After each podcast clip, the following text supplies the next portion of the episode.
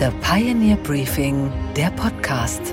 Einen schönen guten Morgen allerseits. Mein Name ist Gabor Steingart und wir starten jetzt gemeinsam in diesen neuen Tag. Heute ist Dienstag, der 27. Februar. Es ist auch nicht normal, dass politische Veranstaltungen abgesagt werden müssen, weil es keine Sicherheit mehr geben kann. Das ist ein Zustand, an den wir uns in einer Demokratie niemals gewöhnen dürfen. Das ist Ricarda Lang. Wir kennen sie. Aber wer ist eigentlich Omid Nuripur, ihr gleichberechtigter Co-Vorsitzender bei den Grünen, ihr Partner in Crime, wie die Amerikaner sagen würde? Um das herauszufinden, war er gestern Abend zu Gast auf der Pioneer One. Aleph Doan, meine Kollegin, hatte ihn eingeladen. Und mit ihr hat er gesprochen zur Sache und zur Person. Und erkennbar wurde der Mensch, Omid Nuripur. Ähm, ich bin mit Nuripur, ich bin Frankfurter, ich hoffe, das hört man. Äh, ich bin mit 13 Jahren aus, aus dem Iran nach Frankfurt gekommen und habe eine neue Heimat gefunden, was nicht einfach war, aber äh, stabil und die Liebe meines Lebens, äh, äh diese Stadt. Ich weiß gar nicht, mir ist nichts speziell, ich bin normal, ähm, hoffe ich. Den Grünen weht momentan ein heftiger Wind entgegen. In der vergangenen Zeit standen Veranstaltungen mit dem Spitzenpersonal der Partei immer wieder kurz vor dem Abbruch und naja, heftige Demonstrationen vor den Türen gab es allemal. Aleph Doan wollte daher von Omid Nuripur wissen, warum sich denn der politische Frust gerade bei den Grünen so Bahn bricht. Ich meine, äh, ich fahre im Übrigen auch Taxi und Auto und esse Fleisch und all diese Sachen. Ich sag's nur. Ich steige in ein Taxi, der Typ guckt mich an und sagt, wieso steigen Sie bei mir an? Sie wollen doch das Auto verbieten. Ja, aber das ist doch genau das, was ich sage. Ja, aber das wollen wir ja nicht. Ja, aber wieso denken die Leute das? das? Äh, Weil das ist ja äh, die Kritik, die gegen sie immer wieder vorgebracht wird, ist, das ist die Partei, die mir sagen will, wie ich zu sprechen habe das große böse G-Wort, das Gendern. Das ist die Partei, die mir vorschreibt, was ich wann zu essen habe und wie ich mich fortbewege. Feuerfrei. Wie, wie kommt es zu diesem, äh, wie kommt zu diesen Vorwürfen oder zu diesen, ich sag mal auch nur assoziativen Erzählungen, wenn sie doch sagen, ist doch gar nicht so. Ich war ja auch Auto. Wenn die Leute das Gefühl haben, dass sie einfach nicht mehr genug im Tank haben, damit sie von Gelnhausen nach Frankfurt kommen und wieder zurück, dann, äh, dann ist das die Aufgabe für Politik dass die das können. Und die Aufgabe ist nicht in erster Linie darüber zu reden, wie es mit, dem, mit, dem, mit der Sprache ist, mit dem Fleisch und mit, mit all dem anderen Kram. Thema war natürlich auch die zurzeit heftig kritisierte Arbeit der Ampelkoalition. Naja, eine Mehrheit hat sie laut allen Meinungsumfragen derzeit in Deutschland nicht. Aber dem Eindruck der politischen Flickschusterei erwehrte sich Nuripur, es sei ja auch ziemlich viel los auf der Welt.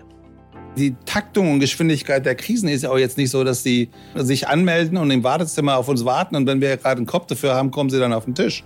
Ähm, sondern das kommt alles sehr, sehr schlagartig rein und wir versuchen dem, dem gerecht zu werden. Fazit, der Mann hat's auch nicht leicht. Der Name Robert Habeck übrigens fiel gestern in 60 Minuten kein einziges Mal. Der Frankfurter Nuripur weiß eben, wie man gute Stimmung macht. Das ganze Interview gibt's bald im achten Tag.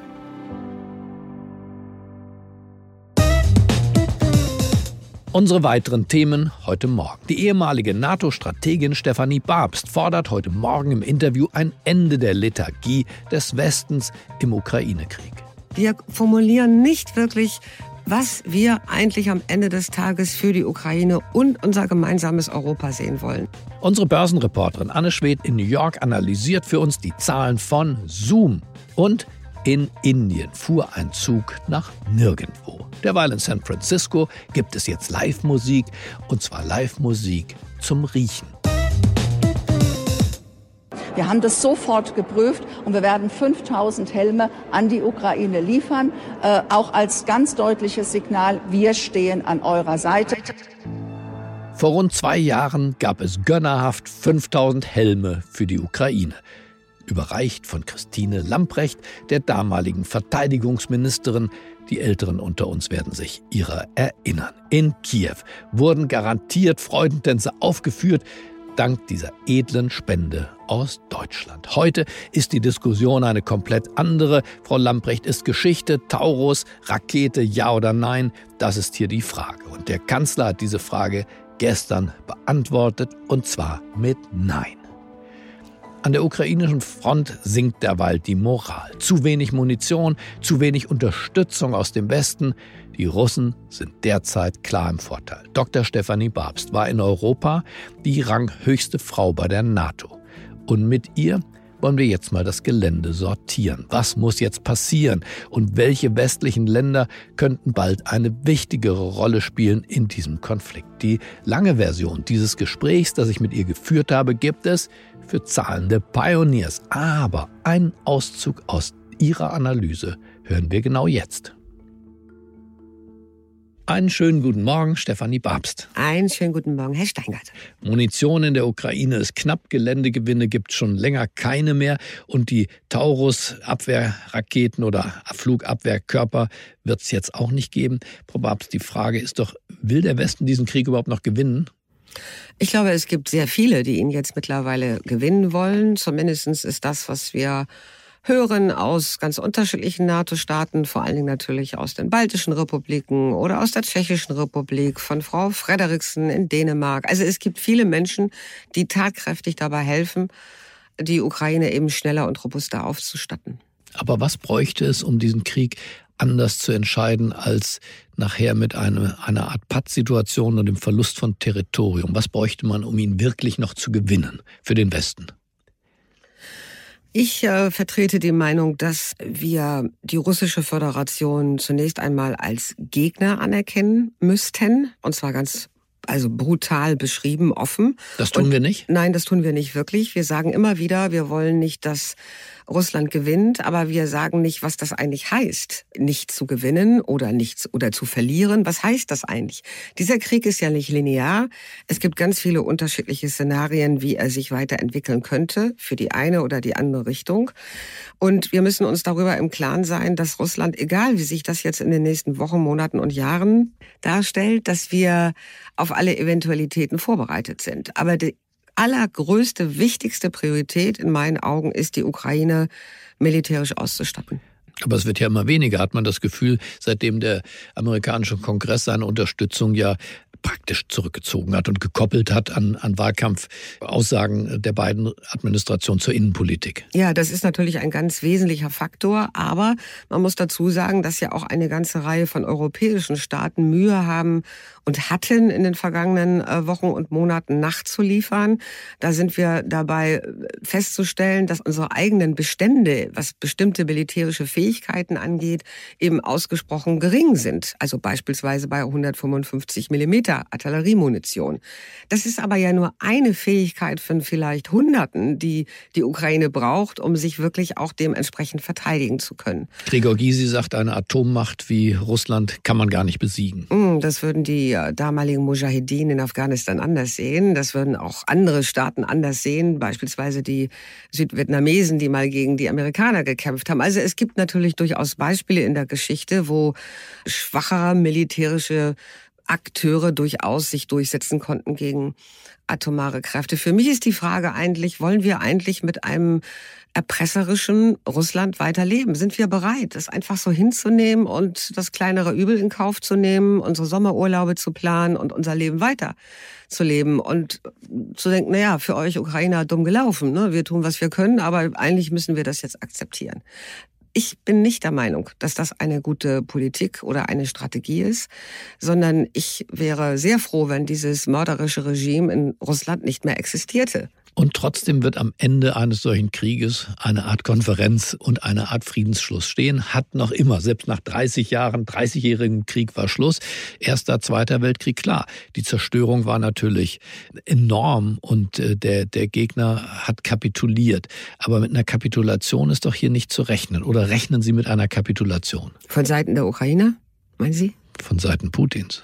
Nein, aber ich sagte ja vor Anfang schon, der Krieg ist nicht dynamisch. Es gibt durchaus hm, Szenarien, die ich mir vorstellen könnte, wo beispielsweise eine Art von Waffenstillstand und Modus operandi erzielt werden könnte.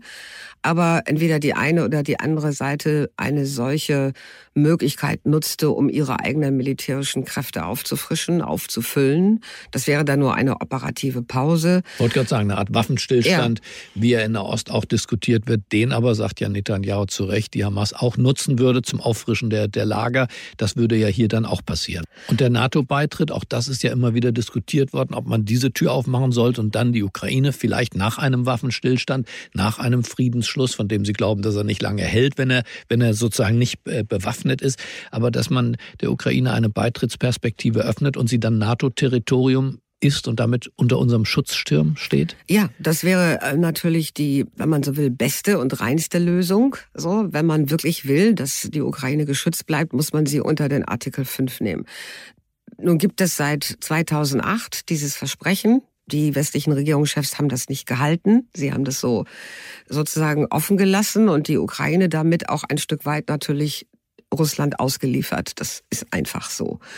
Das heißt, ich, der Krieg ist auch unsere eigene westliche Schuld? Ja, wenn Sie ein Land ganz offensichtlich zwar als Partner immer wieder betrachten, äh, aber wohl wissend, dass der Nachbar also in aggressivster Form Vorbereitungen trifft, um sich dieses Land einzuverleiben und es zu zerstören und Sie gucken nur zu und sagen, ja, wir stehen aber auf der anderen Seite des Zauns, ne? also du bist leider noch nicht Mitglied Ukraine, dann ist das auch ein Stück weit unsere Verantwortung. Also der Meinung bin ich dezidiert, ja. Andere sagen unsere Verantwortung ja, aber andere Begründung, dass wir die schönen Augen der NATO gemacht haben, der Ukraine, hätte Putin überhaupt erst provoziert. Man hätte die Ukraine vielleicht zu einer Art zu einer Art Schweiz Osteuropas erklären sollen, zu einem entmilitarisierten, neutralen Territorium. Hätte das geholfen?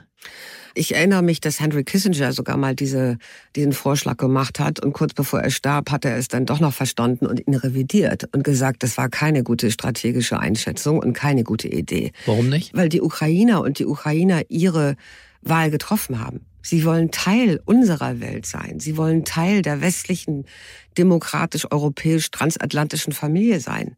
Und dafür kämpfen und sterben sie jeden Tag. Und ich möchte den sehen, der meint, also er muss nun aus einem besonderen, sicheren Platz heraus auf dem Reißbrett eben diesen 42 Millionen Menschen sagen, nein, ihr sollt jetzt aber bitte schön neutral sein, weil wir haben dann ein Problem weniger und können mit Russland wieder Geschäfte machen. Also neutral nicht, aber nochmal die Frage nach der NATO. Würden Sie sehen, dass hier für die NATO noch eine Aufgabe wartet, tatsächlich diesen Konflikt am Ende dann doch zu entscheiden mit der Brachialgewalt dieses militärischen Apparats, den größten, den es in der Menschheit ja je gab. Ich laufe seit zwei Jahren rum und fordere das. Ich weiß, dass ich da eine einsame Ruferin in der Wüste bin, aber ich bin selbstverständlich für die Aufnahme der Ukraine in die NATO und meine, dass das keine Rutschpartie in einen dritten Weltkrieg wäre, wie das ja manchmal dann so gesagt wird, sondern alleine zu beginnen, wie das im Übrigen ja auch die Europäische Union macht, mit Beitrittsverhandlungen, die ja dauern würden, so, wäre schon ein wichtiges Signal. Und wenn es auf der Europäischen Unionsseite gelingt, das mit der Ukraine zu tun, warum haben wir so eine verdammte Angst, das auf der NATO-Seite zu tun? Warum? Da sind wir wieder bei dem Thema, was wir schon mal eben hatten. Das ist hier in Berlin ganz besonders diese Vorstellung von Eskalationsvermeidung. Wir dürfen Russland und Moskau nicht provozieren. Wir dürfen Russland und Moskau nicht reizen. Und das würde dann aber ganz bestimmt irgendeine Gegenreaktion kriegen. Warum haben wir eigentlich nichts gemacht? Gar nichts, als die Russen meinten, sie müssten den Kakowka-Staudamm sprengen und eine Ökozid anrichten. Haben wir zugeguckt und haben gesagt, ja, eine Woche später schicken wir mal ein paar Schlauchboote. Ich übertreibe das. Wir reden nicht über unsere eigenen roten Linien. Wir formulieren nicht wirklich, was wir eigentlich am Ende des Tages für die Ukraine und unser gemeinsames Europa sehen wollen. Und für mich ist da die Antwort ganz klar, die Ukraine gehört zu Europa. Aber nun reden wir beide in einer Zeit, die wir uns vielleicht vor zehn Jahren nicht hätten vorstellen können, dass Amerika sich in der Tat abwendet von einer militärisch maskulinen, auch dominanten Haltung. Die westliche Führungsmacht schreiben wir immer noch, aber die, die Führungsmacht will ja gar nicht mehr führen. Keiner der beiden Kandidaten schmeißt sich auch nur für annähernd das, was Sie skizziert haben, in die Bresche. Das ist ja nicht die deutsche Regierung, die bremst. Aus Amerika ist ja sozusagen die Geldpipeline versickert. Ja, wir werden sehen, wie sich das entwickelt. Die Kamala Harris hat ja in die Vizepräsidentin sich sehr, sehr in München bemüht, genau das Gegenteil von dem rüberzubringen, was Sie gerade gesagt haben. Also zu sagen, wir führen nach wie vor und wir wollen auch weiterführen und wir werden weiter da sein und wir stellen die NATO nicht in Frage. Ich glaube nach wie vor, dass das auch für große Teile der Demokratischen Partei und des Establishments und sogar auch für Teile der kleinere Teile der Republikanischen Partei gegenwärtig noch Realität ist. Bis zu den Novemberwahlen wird noch eine Menge Wasser den Bach runterlaufen. Wir wissen ja noch nicht mal, ob der Supreme Court Trump am Ende sogar aus der Wahl rausnimmt. Das ist auch noch eine offene Entscheidung, ob er tatsächlich als Kandidat antreten kann. Mit allem, was das dann für die Innenpolitik ja. und deren, deren Militarisierung ja. bedeuten würde. Ich äh, hoffe natürlich, wie, viele andere auch, dass wir uns auch weiter auf die amerikanischen äh, Freunde da verlassen können. Aber ich glaube auch ebenfalls, dass wir uns vorbereiten müssen für eine Zeit, wo wir eben mehr Verantwortung und mehr sozusagen auch ja, Verantwortung in Europa übernehmen müssen. Und wo ist der Schlüssel für diesen Konflikt, würden Sie denken, auf, auf, der, auf der westlichen Seite? Wer, wer hat den Schlüssel? Ich glaube, es gibt eine Gruppe von Staaten, zu denen wir nicht unbedingt gehören, aber das ist meine Vermutung, ne, die sich in den nächsten Wochen und Monaten im nächsten Jahr noch stärker zusammenschließen werden, um eben sehr deutlich in EU und auch in NATO zu sagen, wir müssen uns hier wirklich komplett auf unser eigenes Ziel fokussieren. Das ist die Bekämpfung Russlands, das ist der Sieg der Ukraine. Und wenn ihr anderen also da nicht mitmachen wollt, dann marschieren wir voran. Wer sind diese Staaten? Das sind ähm, sicherlich die drei baltischen Staaten, das ist Polen, das ist äh, auch Finnland. Schweden würde ich auch dazu zählen, Norwegen, Dänemark, die, die, ja, die skandinavischen Staaten, die Tschechische Republik. Also wenn ich mir nur die Soundbites anhöre von deren gewählten Führern, Regierungschefs, dann sehe ich da sehr viel mehr Klarheit, sehr viel mehr Courage, also Mut auch wirklich und sehr viel weniger Bereitschaft, immer über Eskalationsvermeidung zu reden, über wir dürfen Russland nicht provozieren, selbst nicht mit einer Taurus-Rakete. Ne? Das sehe ich da nicht. Ich sehe auch mehr Angst dort, natürlich. Je dichter man an die mhm. russische Grenze kommt, je mehr Angst haben die Staaten. Vielleicht sind wir noch zu bequem. Frau Babs, vielen Dank für die Lageeinschätzung am frühen Morgen. Wir bleiben im Gespräch. Natürlich. Herzlichen Dank, Herr Steingart.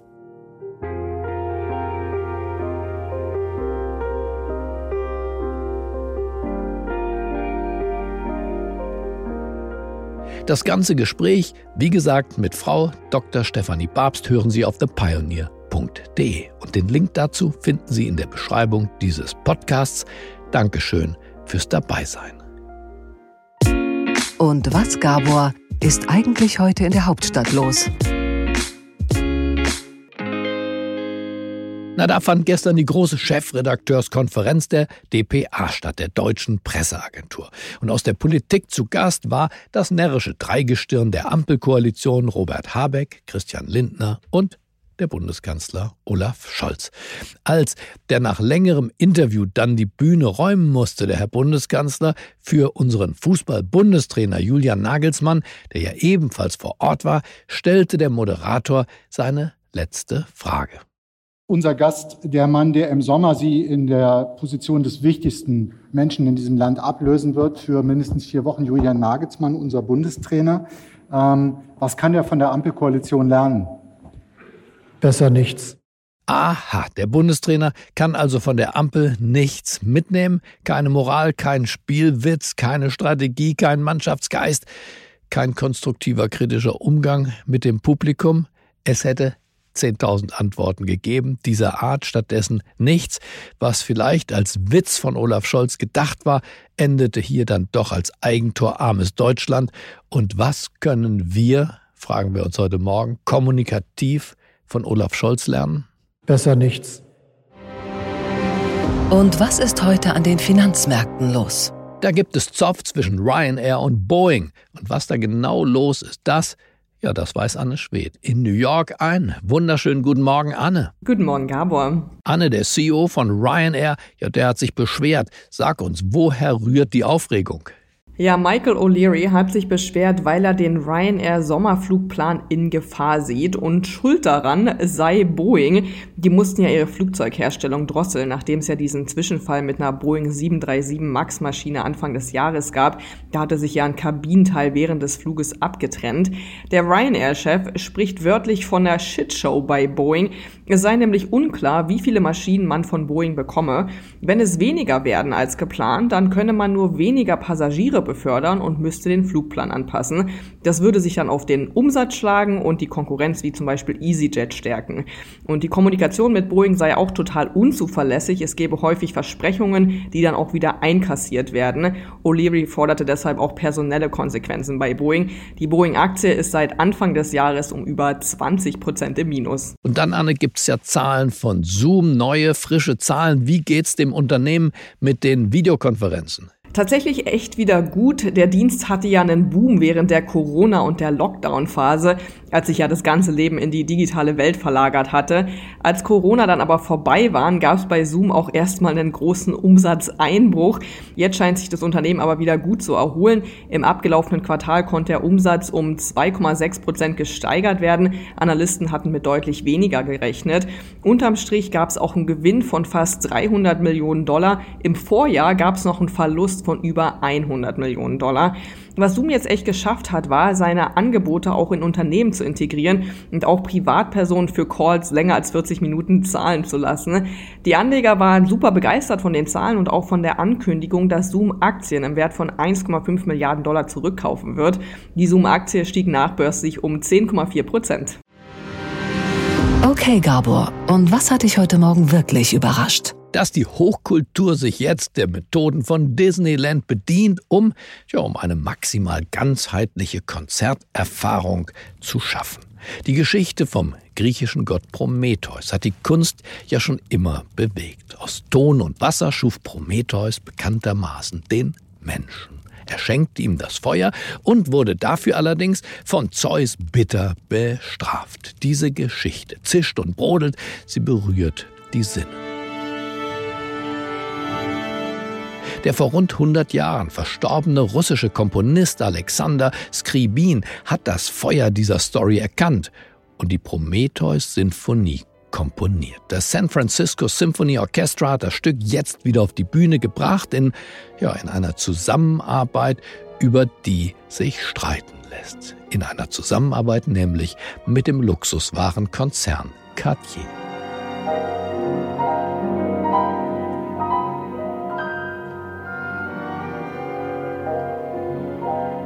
Cartier sorgt bei der Aufführung nämlich dafür, dass das Publikum den Prometheus nicht nur hört und sieht, sondern auch riecht.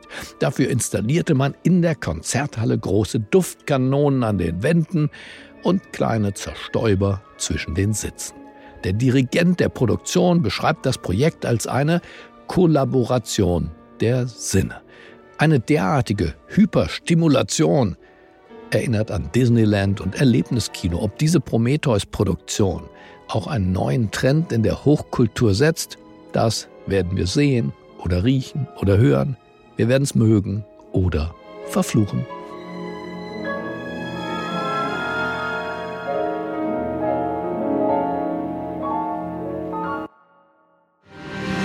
Und was, Gabor, geht eigentlich gar nicht? Dass ein Zug in Indien 70 Kilometer ohne Fahrer gefahren ist. Now, a major tragedy was averted near Jalandhar as a driverless train ran at around 100 kilometers per hour for over an hour and stopped at a station near Jalandhar. So der Bericht in den indischen Nachrichten. In den sozialen Medien ist zu sehen, wie dieser 53 waggongroße Güterzug mit Geschwindigkeiten von teilweise über 100 Stundenkilometer durch die Bahnhöfe schießt. Das Ganze war also eine ziemlich gefährliche Angelegenheit. Aber wie bitteschön, fragt man sich, kann das überhaupt passieren? Na ja, der Zug wurde abgestellt. Abgestellt an einem Bahnhof, der an einem Abhang gelegen war. Nur leider nicht ganz ordnungsgemäß. Als Zugführer und Assistent dann von Bord gingen, lösten sich die Bremsen und ab ging die wilde Fahrt. Bloß gut, dass da in Indien nichts passiert ist. Man hat schnell reagiert und alles aus dem Weg geräumt und die Bahnübergänge geschlossen. Gestoppt werden konnte dieser Geisterzug dann auf ganz traditionelle Art und Weise. Mitarbeiter der Bahn hatten Sandsäcke und Holz auf die Schienen gelegt, als es mal ein Stück bergauf ging. Da sind wir aber froh, dass wir in Deutschland die Deutsche Bahn AG haben. Da fährt außerplanmäßig mal gar nichts. Schon die normalen Züge kommen ja in der Regel nicht wie versprochen am Bahnhof vorbei.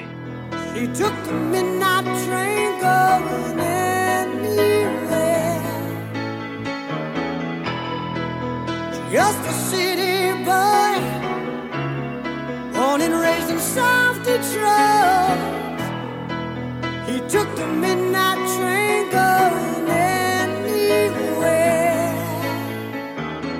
Ich wünsche Ihnen einen geruhsamen Start in diesen neuen Tag. Bleiben Sie mir gewogen, es grüßt Sie auf das Herzlichste. Ihr Gabor Steingart.